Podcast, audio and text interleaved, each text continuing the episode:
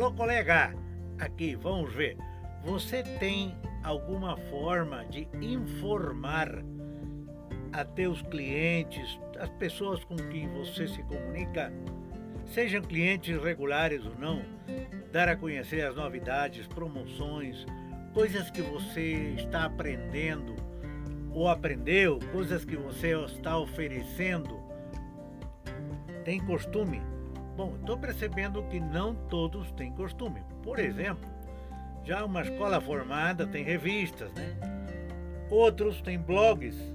Mas dentro das coisas que eu estou fazendo é perguntar quanto leem as pessoas revistas, quanto vêm os blogs, embora muitas pessoas colocam o seu e-mail para receber o blog né, quando sai o novo.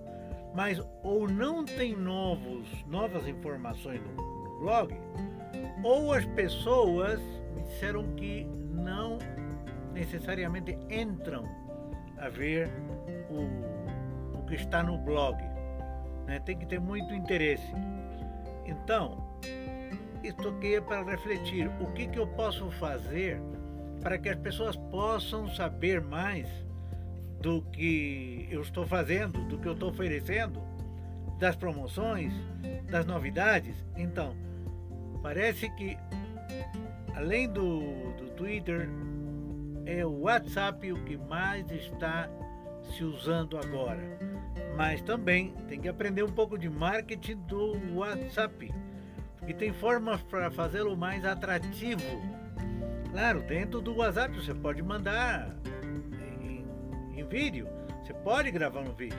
Aprende aí um curso de marketing de WhatsApp, depois de edição de vídeos para WhatsApp, para que você possa informar, estar em contato com aquelas pessoas que você precisa informar, animar, convidar para que venham, convidar para que possam falar suas amizades, enfim.